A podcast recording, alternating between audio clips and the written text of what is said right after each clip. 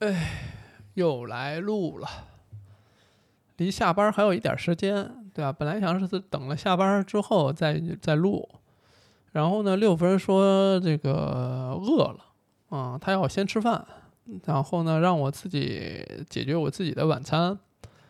那我一心想说，这意思就是说时间可以稍微自由点安排，对吧？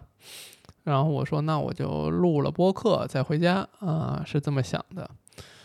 以往都是下班之后再录，录完之后回家一块儿吃饭。就是有时候六夫人就会抱怨说，这个这个回来太晚，就是她得饿着肚子等我回到家再吃饭，这个事儿就有点儿这个怎么说不太体面。所以呢，慢慢的我们就衍生出来说，哎，并不一定说每顿晚餐大家都一块儿吃，是吧？俩人虽然是是两口子，但也不用说每顿饭都一块儿吃。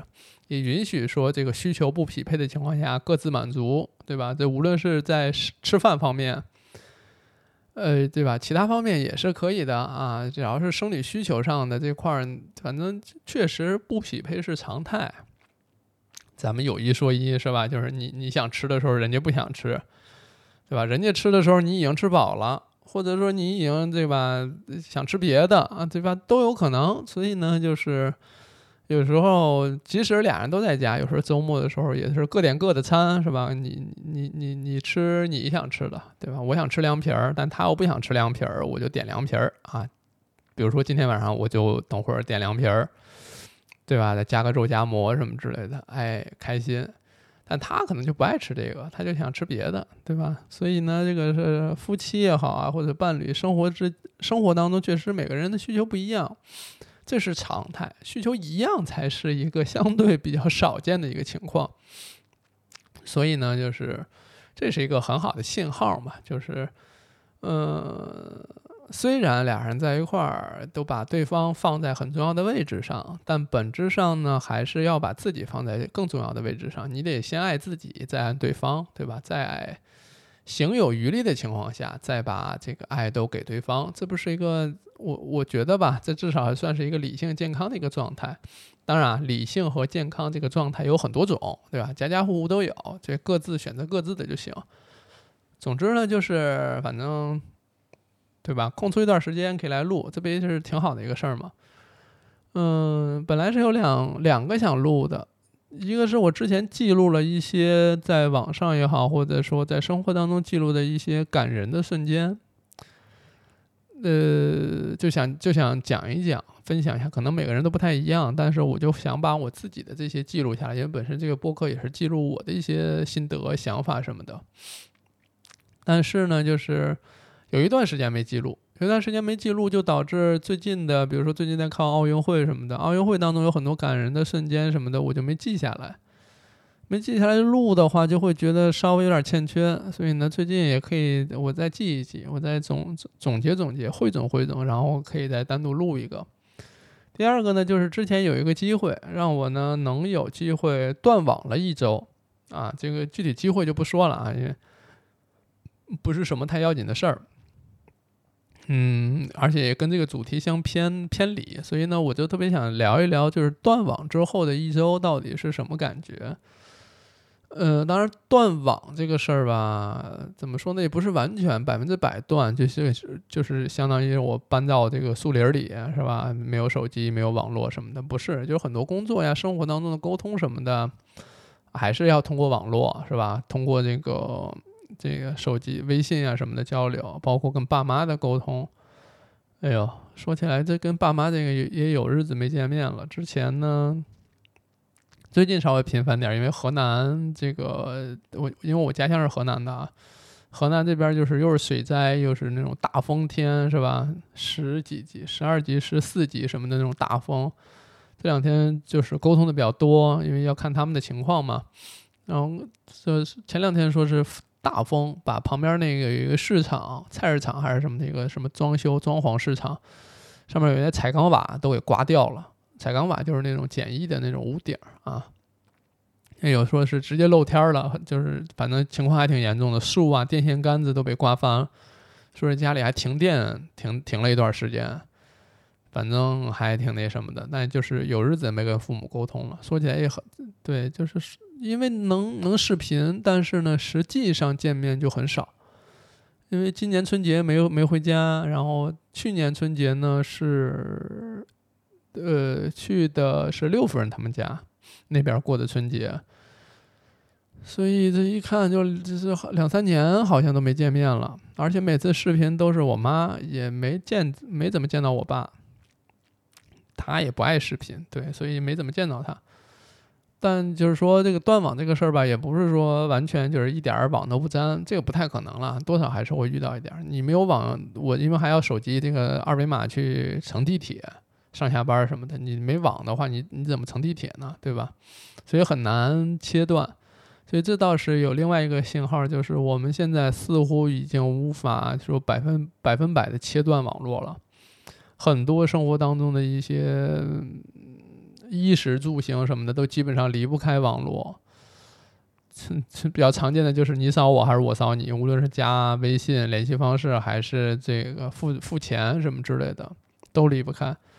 我说这个断网呢，其实算是一个半断网吧，就是除了呃一些提前已经约好的，比如参加人活动啊什么之类的，约好要发的内容或者直播之外呢，基本上就不再发内容了。什么内容都没发，就这么一段时间，就是微博也没发，B 站呢是发了一个视频，做了一个直播，这人提前都跟人说好的，所以就没办法，就是临时爽约，这不就是也是，嗯，对吧？契约精神还是要有，不能说就是都给人切断了，然后就显得不不体面。但是呢，这一周感觉下来，其实就是一直也挺期待的，有这么一个机会来断网，半断网吧。为啥呢？因为是从一四年、一五年那会儿我开始做科普，到现在几乎每一天，可以说是几乎每一天，都跟网络有非常深的，或者或者说非非常频繁的交流。因为我要发内容，我就要看这些内容的反馈，然后依据这些反馈再进行调整。再进行变化，然后再去做新的内容，再去分享新的东西，就是几乎每天都在干这件事情。无论是图文还是做的视视频啊什么之类的，就是每天都在干这个。然后以以至于就是我感觉一直是在埋头做内容、赶路，就是没有说抬下抬起头我停一停这种状态。所以就特别的想要停下来一点点，然后呢，也是有近半年吧，就感觉上网很累。这个累吧，也不怪不得别人，因为你其实你做的内容越来越多，就会有越来越多人给你反馈，然后反馈的声音也很多，然后这个反反馈的声音当中掺掺杂的很多的情绪，很多的。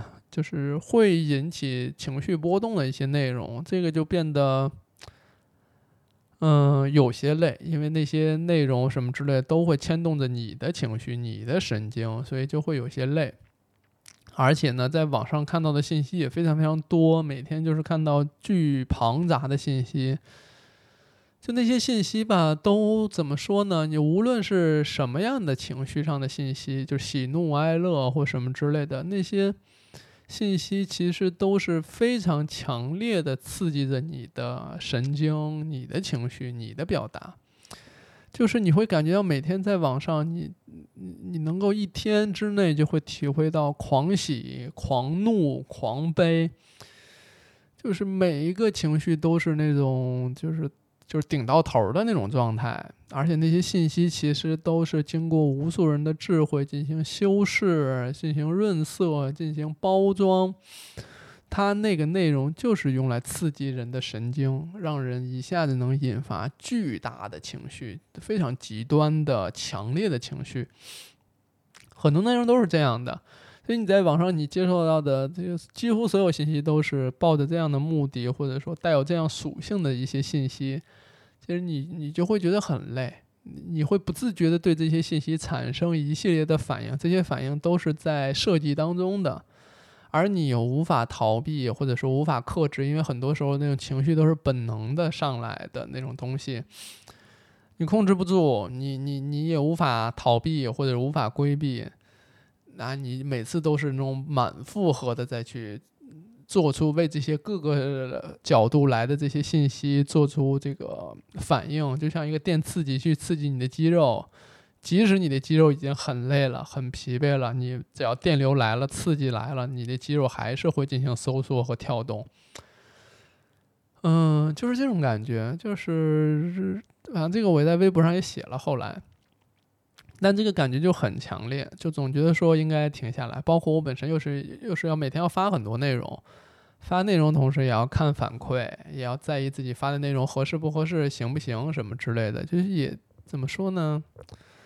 他不是说那种你发内容越来越小心翼翼或什么之类，就是你自己都觉得很累，因为你这个内容其实你发出去的时候，也可能有也刺激到了别人的神经，别人也会与。对此产生反馈，也会被你这个内容牵动的产生各种各样的情绪啊，什么变化呀，什么之类的，就是会有这样的一个情况。这种情况让我自己也会觉得，我自己备受网络上信息的困扰刺激，但我同时做出内容也会刺激到别人，就是这么一个过程。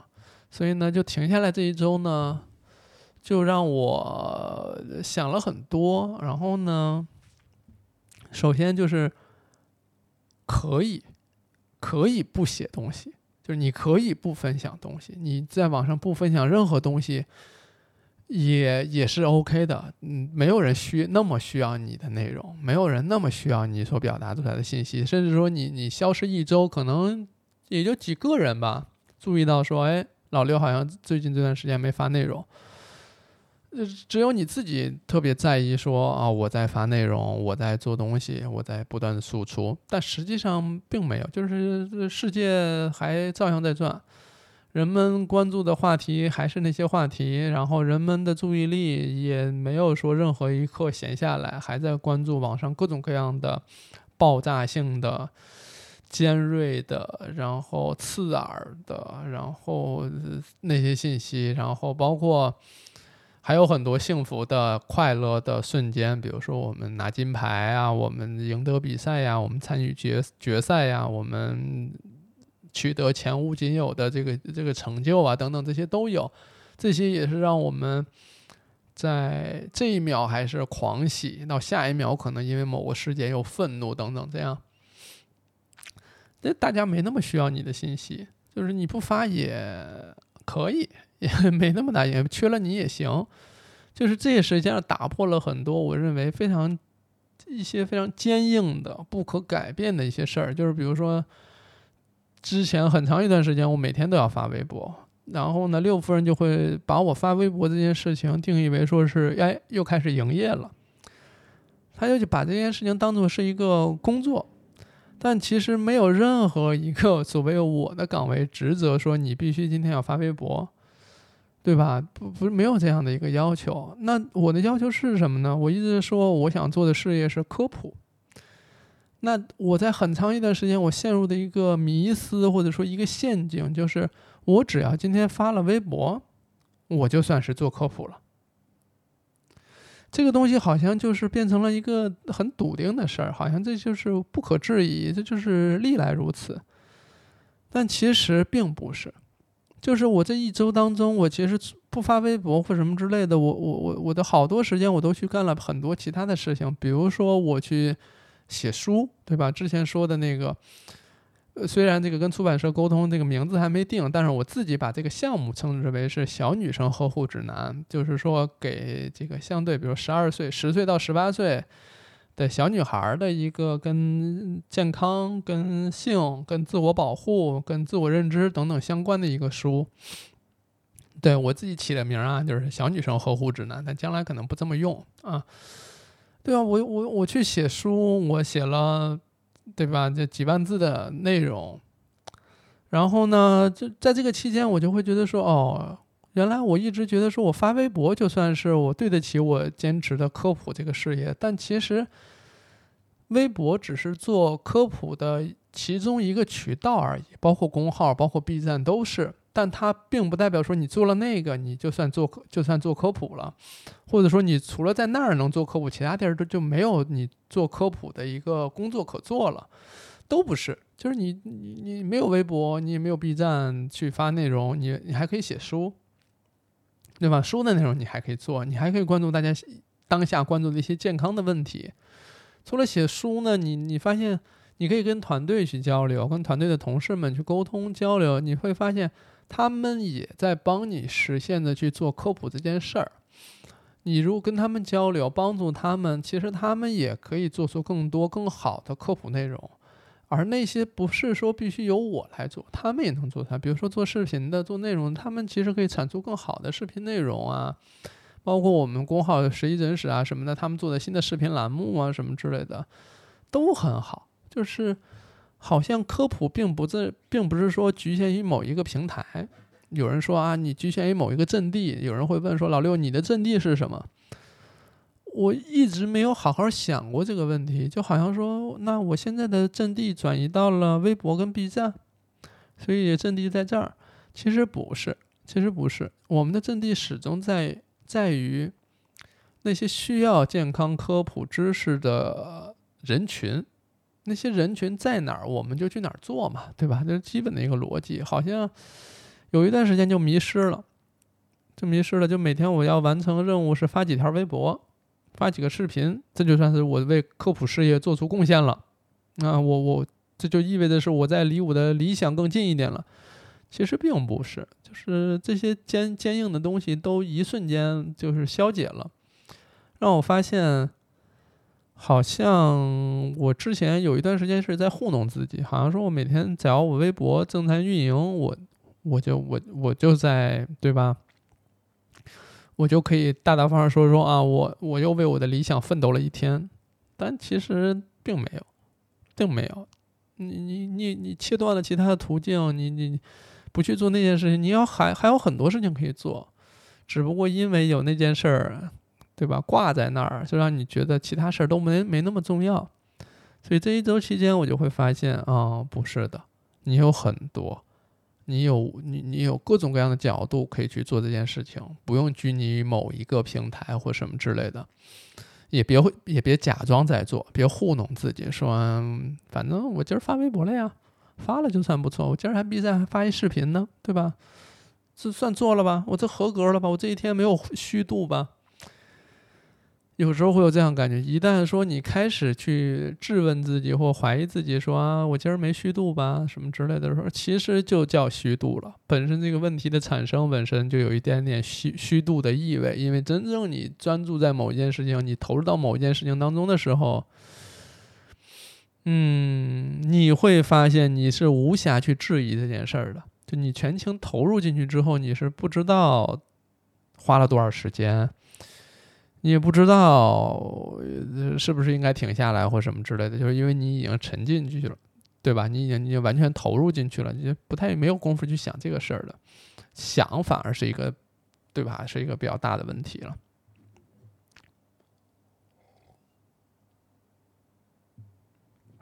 另外就是，嗯，我在网上去看，就是那一周当中。我虽然不发内容吧，但是我会看大家就是给我发的私信什么之类的，就会发现大家没有人关心你有没有发内容，就是也没有关心你是怎么了、干嘛去了，大家还是非常非非常多的啊，频繁在发自己的问题，还是在咨询嘛，以咨询为主。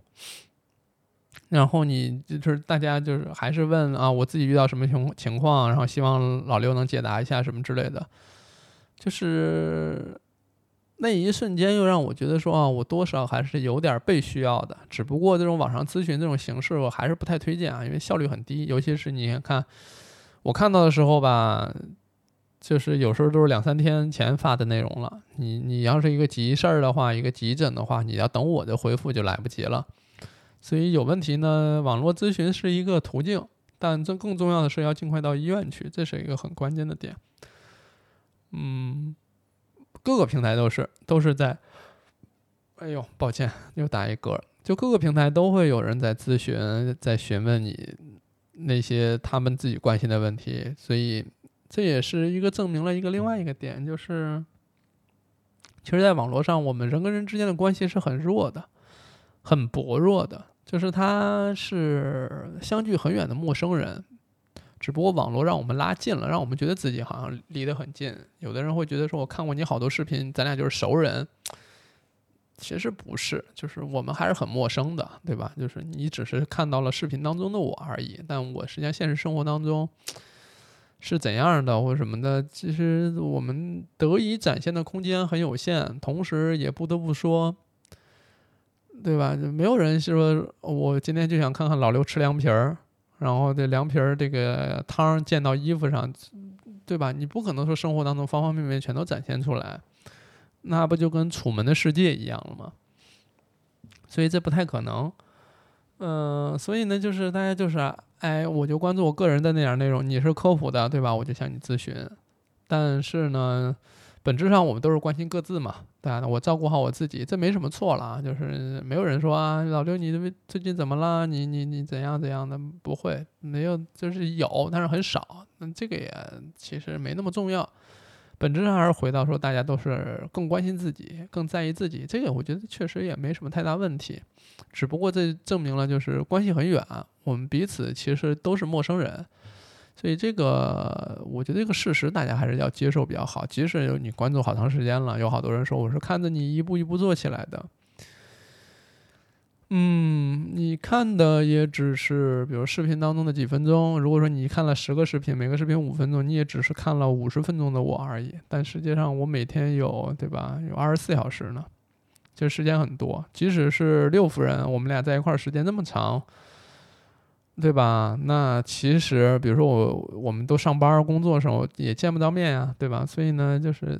即使是关系时间这么长了，真正在一块儿时间也没那么长，还是个人一个人的时间更多一点。所以，哪怕是亲人，我前面讲跟我父母也好长时间没见了，多亲的人其实也也也好长时间不见面，所以也没有我们想象中的那么近啊。本质上都还是有更多的时间是我们在独处，这个就是一个常态。所以网络也是再次告诉我。就是有时候你发微博吧，发内容什么之类，大家就会感谢你、喜欢你啊什么之类的。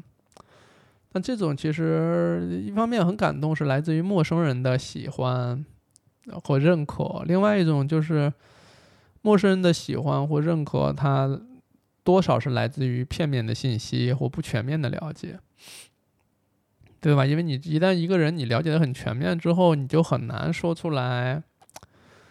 就你很难用一个二元的一个评价说这人好或坏来去评价，他一定有很多灰色的地带，在不同的条件规则下，他可能即使是那一个标准也会产生偏移，对吧？这就是你就尤其是在网络上，现在大家很多讨论的事情或者说舆论东西，就是在几年前某一个说法，大家还是没有反应，觉得就习以为常，但是近两年再提出来就变得万夫所指，就是说你怎么能这么说话，就开始批评。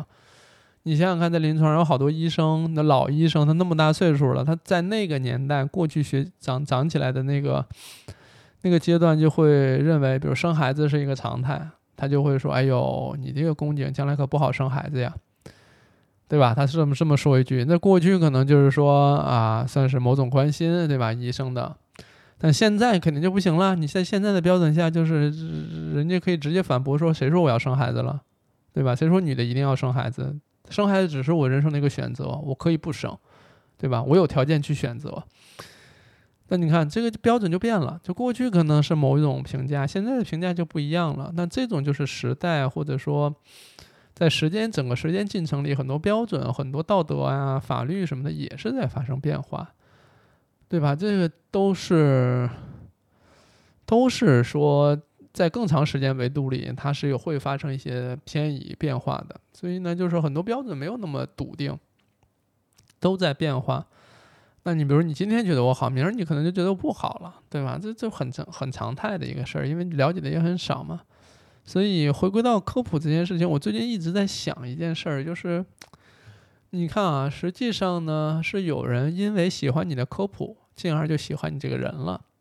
对吧？觉得你科普当中写讲的内容不错，你的观点可能跟他想象的一样，或者说你的某句话或某些陈述正好表达他的心声，或者说表达他一直在坚持的某个观点或者或或者是论点吧，他就会进而会喜欢你，喜欢你说的话，喜欢你发的一些不太重要的内容，比如说闲聊的内容什么之类的。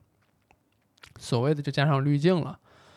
对吧？然后呢，也有人是因为喜欢你，比如说某某某些什么观点、想法之类的，然后进而去喜欢你的科普，然后觉得你的科普做的也不错，甚至会觉得说，哎，你这个人长得也还不错，是吧？就经常会有这种情况，但也很荒谬。有人说啊，老六这个一看就是一个什么正义凛然、什么三观很三观很正的人，对吧？你见我见过这样的话，也有见过说这老六这一看就不是什么好人，那牙那么大，一看就是什么居心叵测什么之类的。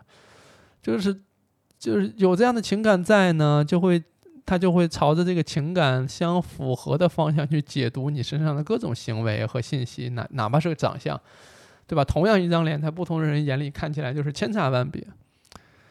所以呢，就是我我就在想，这这些是对科普这件事情是是是是合适的吗？是尊重的吗？健康科普这件事情需要大家对于一个人的喜欢吗？嗯，或者说由健康科普这个内容能衍生到对这个人的喜欢吗？就是这是一个相对比较复杂的一个思考。我我我显然没有想得太清楚啊，但我要试着讲的原因，就是因为我正好讲的过程也是一个自我梳理的过程。比如说，我们由这个喜欢这个人到喜欢这个人的科普，它背后一个逻辑，就是大家没有办法去判断这个科普到底是好是坏。所以只能借助这个对这个人的其他方面的判断去去去去去权衡，对吧？就像啊，因为这个人他平时的一些说话方式，他一个跟大家交流的方式很很轻松，很温和，所以呢，他的科普应该没什么错，所以他的科普就值得看一看。这就是一个问题，就是。科普并不是说看这个人讲的温和不温和，他的语气好不好，他的表情好不好，他的态度态度好不好，他的什么配的表情包好不好，或者说配的底背景音乐好不好，跟这都没关系。科普的好坏是要有严格的标准的，就是那个知识的来源、信息的来源是否是循证的，然后每一句话、每一个结论是否是大量的双盲对照实验论证出来的、研究进展得出来的，对吧？但这个东西对大家来讲就很难，不是所有人，因为尤其是没有这个方面专业经验的，或者说不了解怎么去判断这些信息来源的，就很难说去判断这个科普好或坏。那怎么办？只只能通过一些大家能够感知到的、大家能够理解或者说简单的判断方法，就是哎，这个人我看着顺眼不顺眼呀？这个人以前讲的内容是否符合我的心意啊？对吧？是不是跟我想的一样啊？尤其是跟我想的一样很重要。就这个事儿，这，哎，跟我跟我想一块儿了，我当然觉得好。就是人们在人群当中寻找认同、寻找群体、寻找同类，这也是一个很本能的需求，是吧？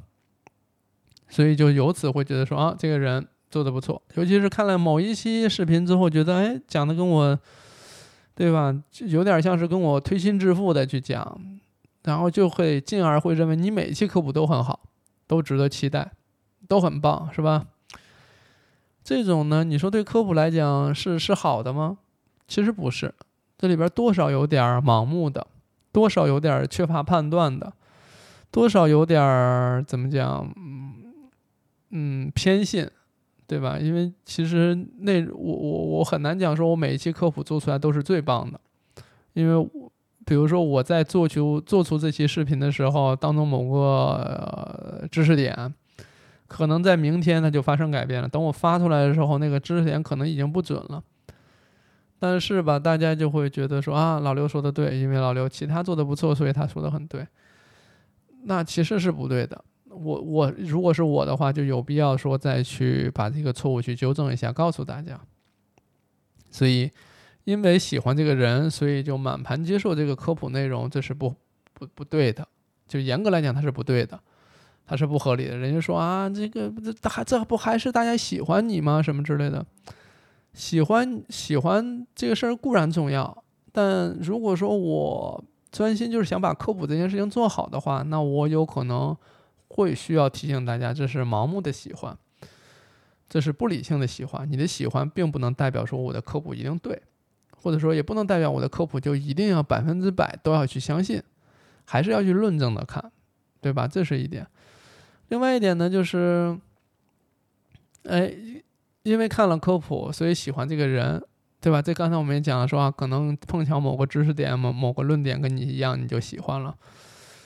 但这个你，因为实际上我们前面讲说，你在视频当中你才看到是几分钟，但大多数时候你都看不到我，你也不知道我在干什么，你也不知道我是心里是怎么想的，你也不知道我未来要做什么，所以你可能只看到了一天当中的五分钟的我，镜头前的我或者发内容的我，这个其实是很片面的，很局限的，甚至说怎么说？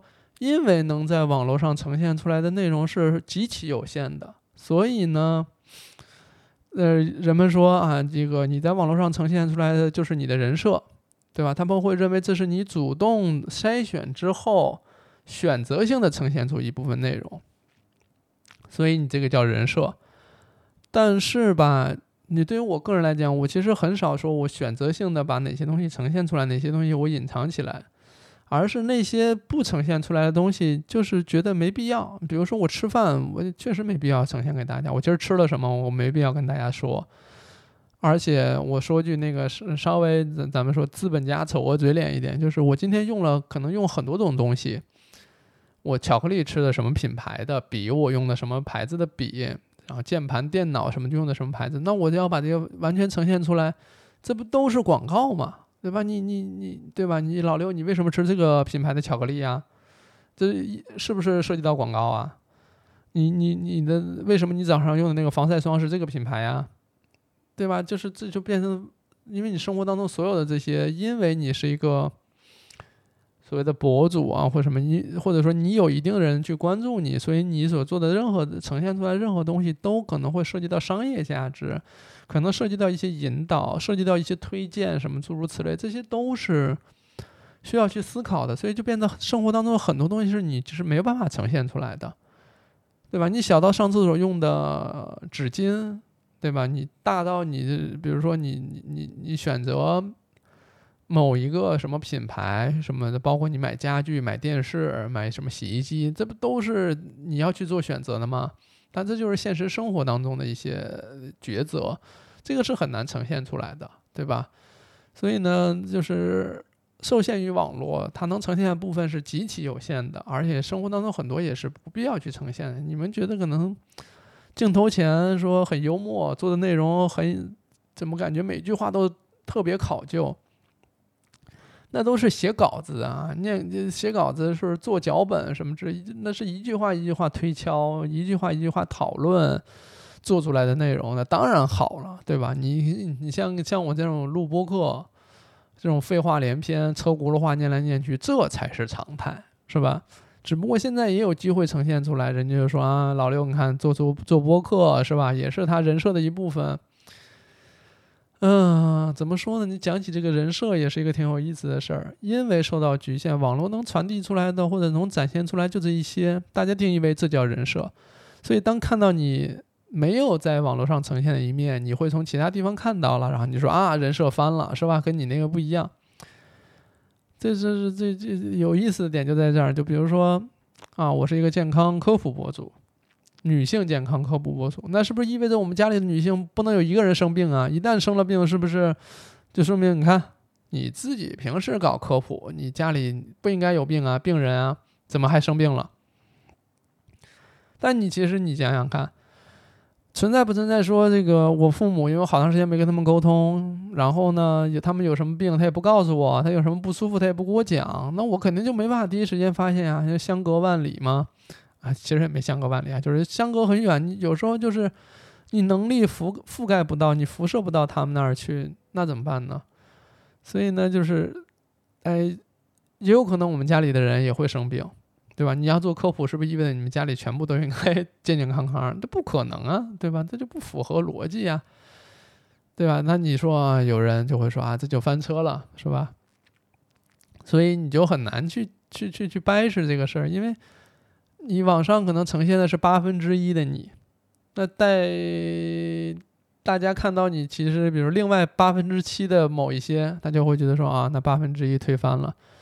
其实不是，那些都是我，那些都是我的一部分。当中有一些就是很矛盾的点。你比如说，我是我我推荐大家要健康饮食是吧？情绪稳定，要要良好作息。但有时候我也熬夜，我也可能两三点我也睡不着觉。呃，我说大家要健康饮食，以荤素搭配。那我有时候我也特别就是不太在意这个，我也特想去街边吃那个什么烤面筋啊，什么烤冷面呀。而且越是那种街边的小摊儿啊，越是好吃。为啥？人家这个熟能生巧，人家每天都在做，是吧？然后也有客户反馈，人家就做的越来越好。反而我我我有几次是出差去住宾馆什么之类的，他们也有那个烤冷面，就做的很稀烂，是吧？因为一共一天那早上也没几个人吃这个，他还没那么多历练，所以那做不出好的。而且大家说一次吃的不好吃，人家就不吃了嘛。也不会说反馈说啊，你这个烤冷面啊，你这个对吧？你这个洋葱得切丁儿，就是没人跟你讲这个。所以呢，他就是跟你想象中不一样，对吧？所以这就面临着一个网络上的一个大环境。这个大环境就是我们人跟人之间的交流啊，在现实生活当中，人跟人见面，对吧？你能看到对方穿什么衣服，你穿什么衣服，什么发型，什么表情，甚至说什么气味儿。对吧？这都能传递出来。就是你这头发乱糟糟的，会不会就是昨天没休息好啊？是不是很颓呀？然后呢，是不是很焦虑啊？什么之类？但你在网上，其实你能看到就是头像、昵称、那段话或是具体发布的内容的时间。这传递的信息是极其有限的，就是它它它就像是大家的交流都是像马赛克一样。所以呢，分辨率不高，分辨率不高呢，就会导致大家就是匹配起来很容易，就是因为那个，对吧？就是比如说我的头像跟你的头像同同同同来自于一个动画片儿或漫画什么之类的啊，自己人是吧？就感觉你好我好，尤其是这个我们说最近大家都很关注的，比如说这个追星，对吧？那有一些追星就会把喜欢的明星做自己的头像。你看几个人都是用这样的头像，那就恨不得就是立马抱团自己人是吧？很亲切，就能聊聊得很深入，对吧？甚至就是当亲姐妹那么处。包括这个，你看说亲姐妹啊，就会有人说，就是是难道饭圈只有女孩吗？没有，饭圈也有男孩，都有都有啊。这个就是。主要是因为我这边的女性关注者比较多，实际上也有很多男性也男男性也追星是吧？也有喜欢的明星，也会自己的头像对吧？你看这个说话就很累，而且它就变成了一种肌肉记忆，就是下意识的你就会忍不住去说一句。说起这个还挺有意思的，比如说生育这件事情。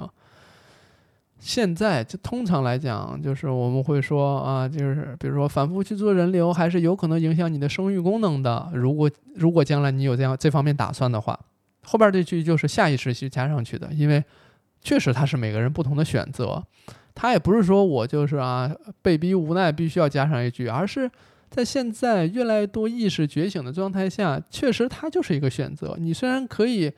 客观的去描述多次的宫腔手术有可能会影响到将来怀孕这件这件事儿，但怀孕这件事儿本身确实是每个人的选择都不一样，对吧？虽然你是客观描述，但你你要把后边这个客观描述也描述上，因为确实每个人的选择不一样，这也是一个客观描述，是吧？所以就是，哎，嗯，这你会发现这说话越来越难。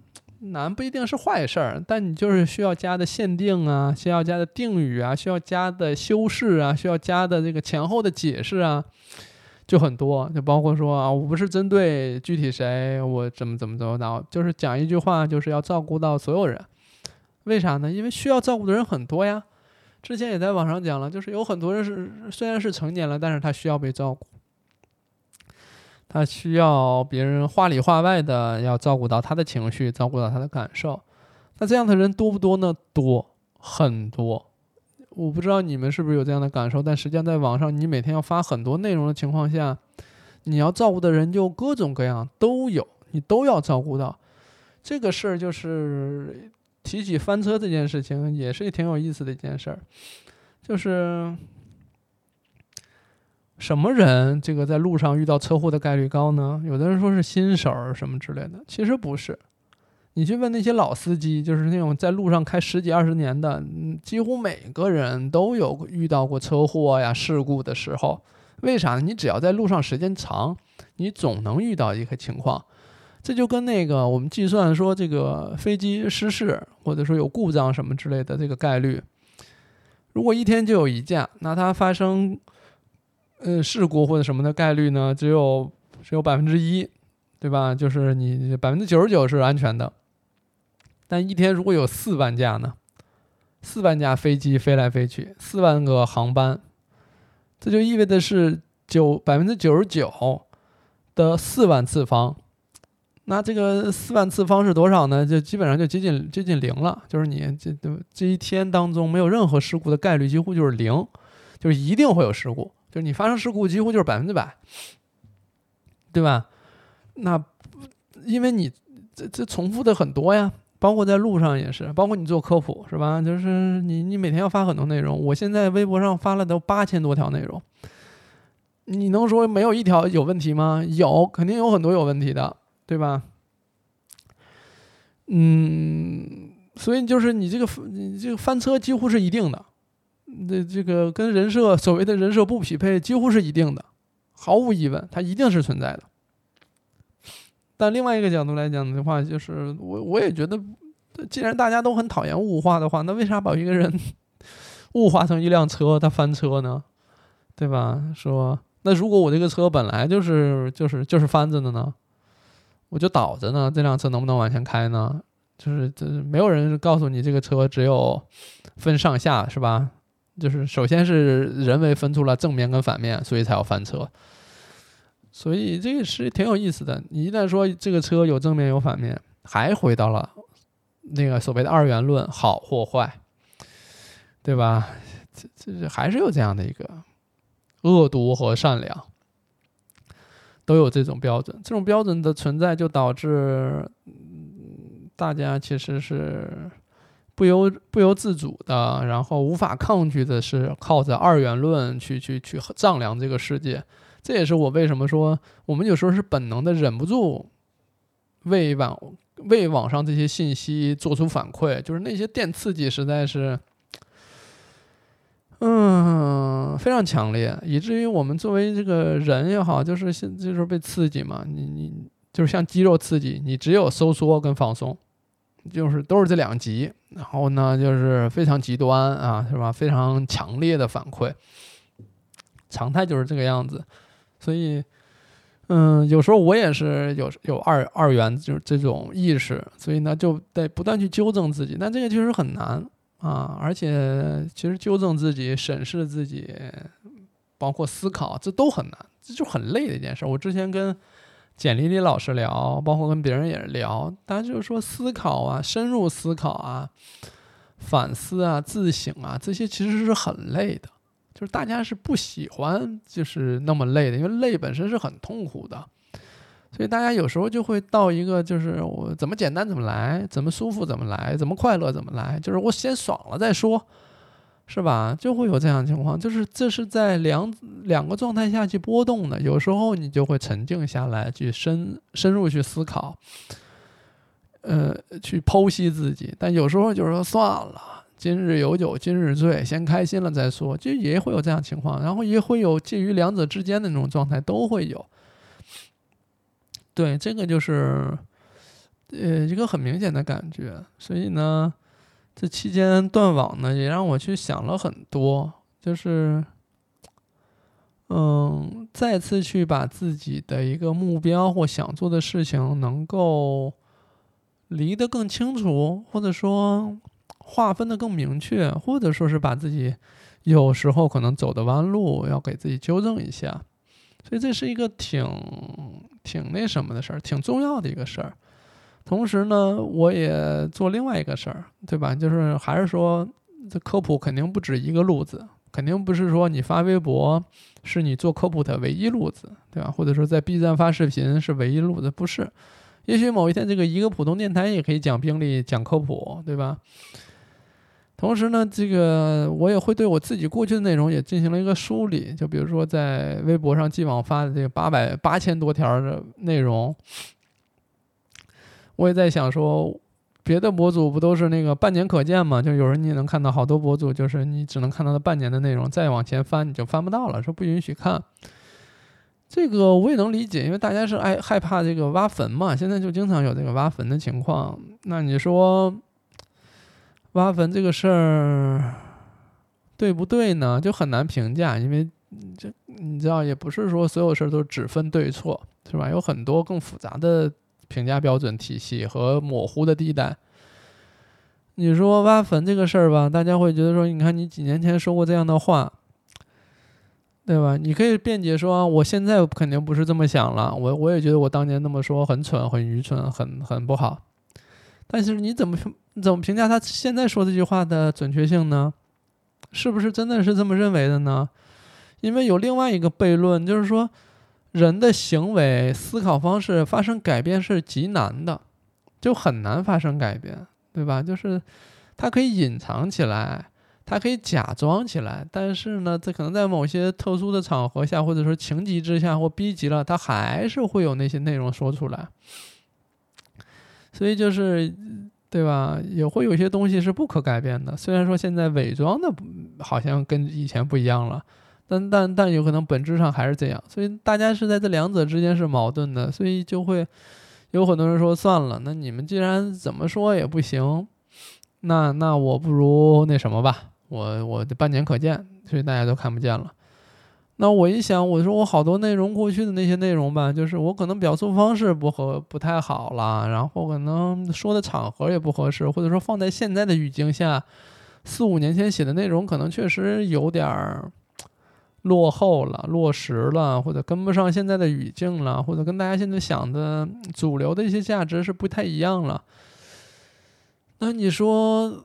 嗯，那些知识变了吗？如果那些知识没变的话，是不是还有人需要呢？所以就是反复犹豫来犹豫去，最终决定说，我目前选择说先不开不开启这个半年可见，而是把我以前的那些科普内容都打上标签。比如说我讲月经的，这次讲的是月经的颜色啊，我打上什么妇产科、妇科、月经颜色，打上这些关键词的标签。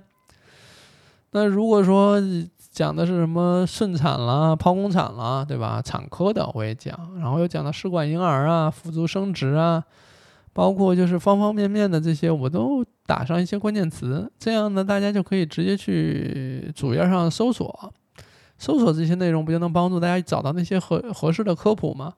那以前有一些不合适的，比如已经有错的科普了，是吧？那我们是不是找机会再重新发呀？重新说呀？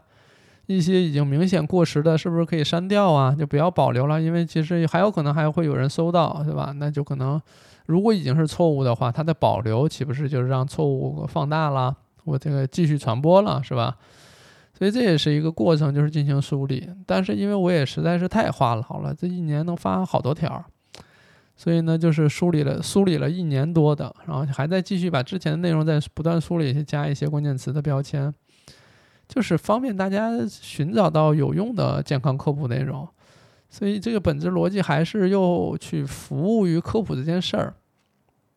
所以这个一周多的时间让我去梳理了很多东西，当中也包括了我到底是在所谓的是为了保住我的这个人设，对吧？头衔或者说获得的荣誉。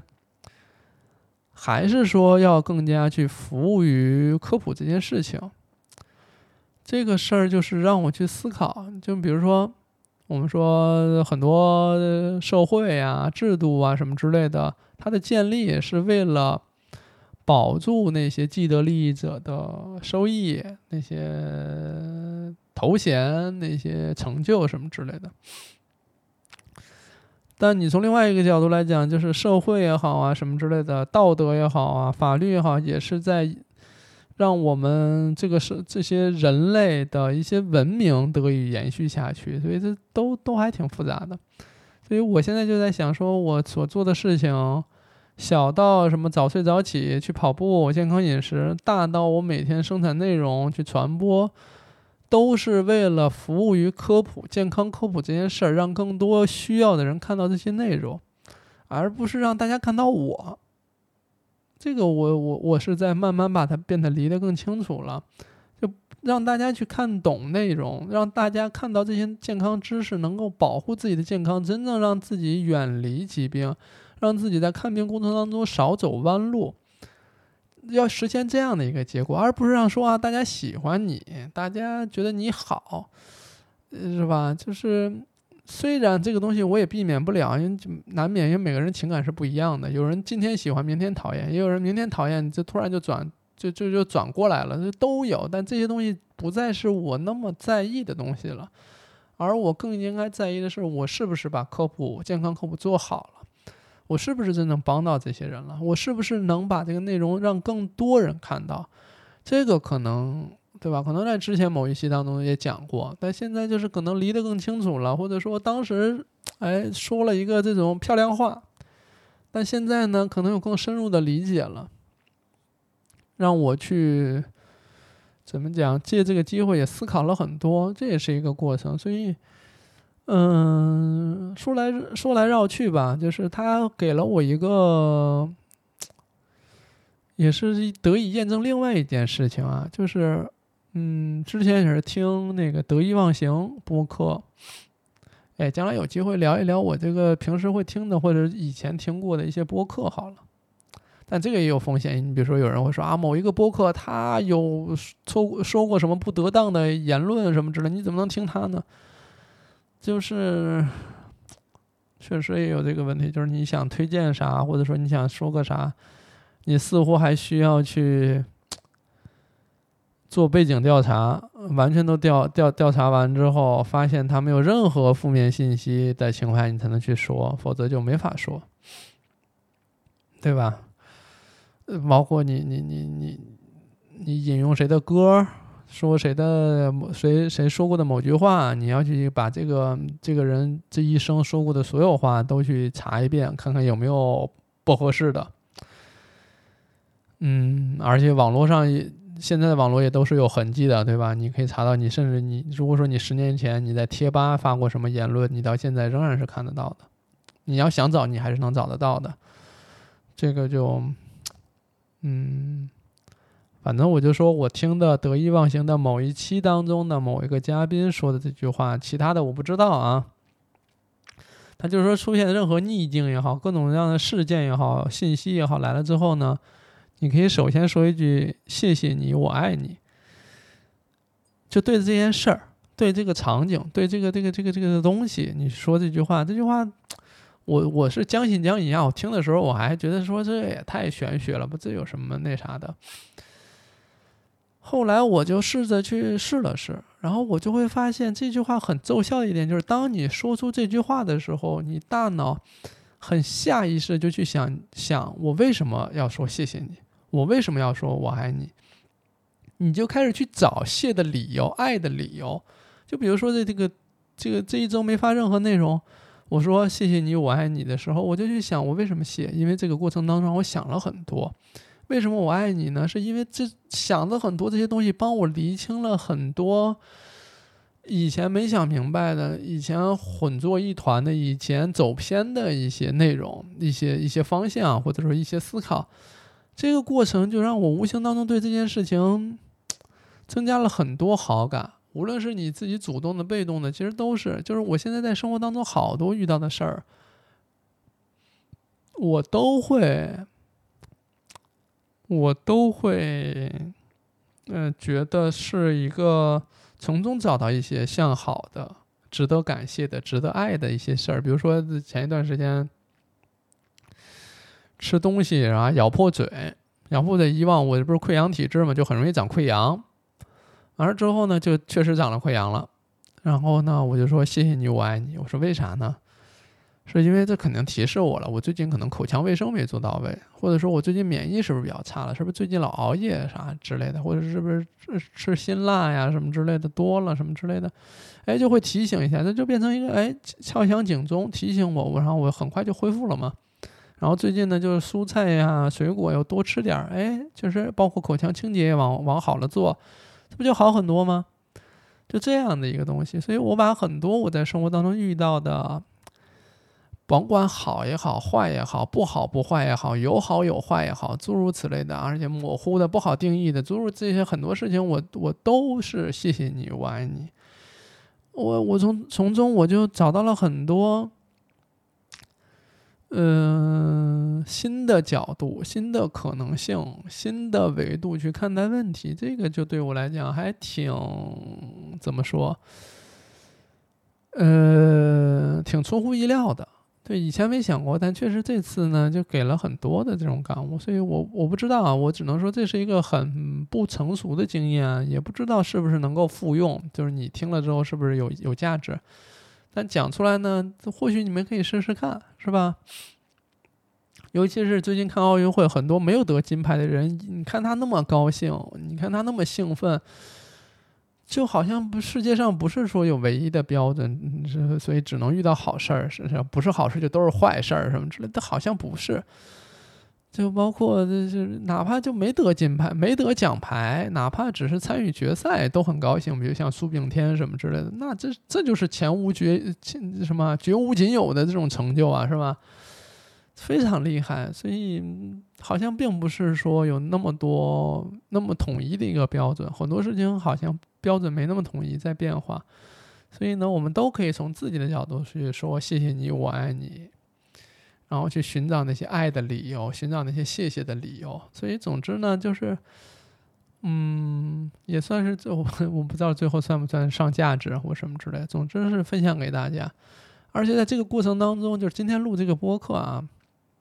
就是当中有很多我解释不清的、说不清楚的东西，但我也试着去讲，我也要去谢谢，因为我如果不说，我始终不知道我我这事儿我没有想的太明白，而且在这个讲的过程当中，我几度都已经闭上眼睛去去讲，我我只去感受我自己的声音，只去表达我自己内心想讲的东西，这个也是我以往没有的这种体会，就是。